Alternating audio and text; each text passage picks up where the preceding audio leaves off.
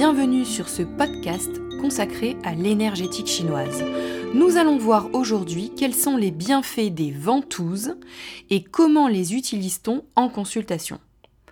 La thérapie des ventouses, qu'on connaît aussi sous le nom de cupping thérapie, est utilisée en Chine et dans beaucoup d'autres pays depuis des milliers d'années. Ce n'est pas une technique propre à la médecine chinoise, mais les médecins chinois se sont rendus compte qu'elle donnait de bons résultats.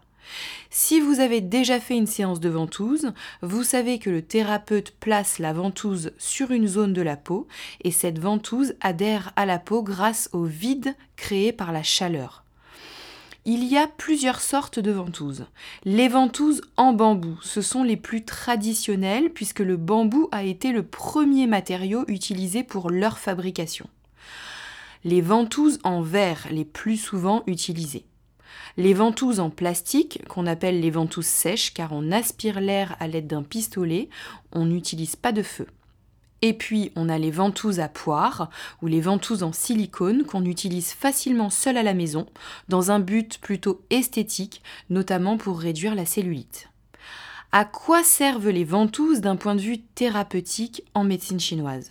Elles mobilisent le qi, l'énergie, et le sang, c'est-à-dire qu'elles vont faire bouger l'énergie dans le corps et le sang avec. Elles ouvrent les pores de la peau, ce qui permet d'éliminer plus facilement le froid ou l'humidité.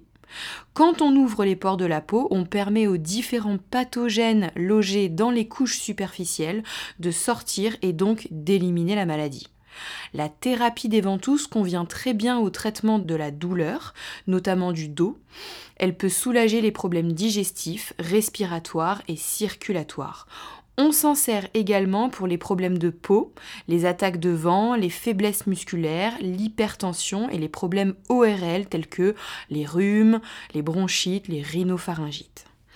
Comment les utilise-t-on en séance et à quelle fréquence?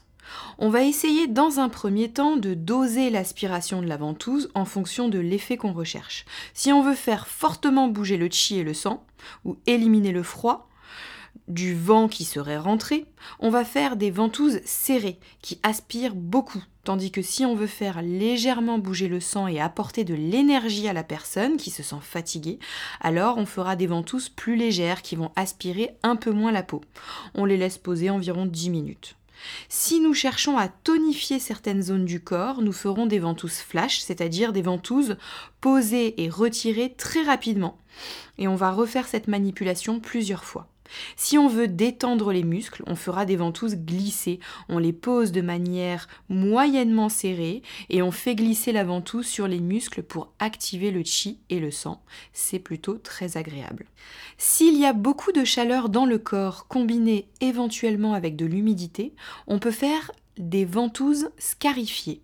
C'est-à-dire qu'on va inciser très superficiellement la peau, puis poser la ventouse, ce qui va faire sortir le sang et la chaleur avec. En Chine, les ventouses sont appliquées tous les jours ou tous les deux jours jusqu'à ce que le patient aille mieux. 10 séances constituent un traitement avec une semaine de repos entre les traitements.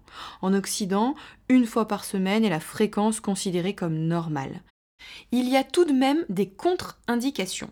On ne fera pas de ventouse avec un patient qui a une forte fièvre, des spasmes, des brûlures, des blessures ouvertes, une tendance aux hémorragies, de gros œdèmes et bien sûr pas chez les femmes enceintes non plus. Petite remarque d'ordre esthétique, sachez que les ventouses laissent des traces qu'on appelle des échymoses là où on les applique. Ces traces disparaissent spontanément au bout de quelques jours. Donc si vous avez prévu de vous mettre en maillot de bain, sachez que vous attirerez quelques regards surpris. Voilà, j'espère que ce podcast vous a plu et que vous en avez appris davantage sur cette thérapie des ventouses. Partagez avec des gens intéressés je vous retrouve la semaine prochaine pour un autre épisode. À bientôt!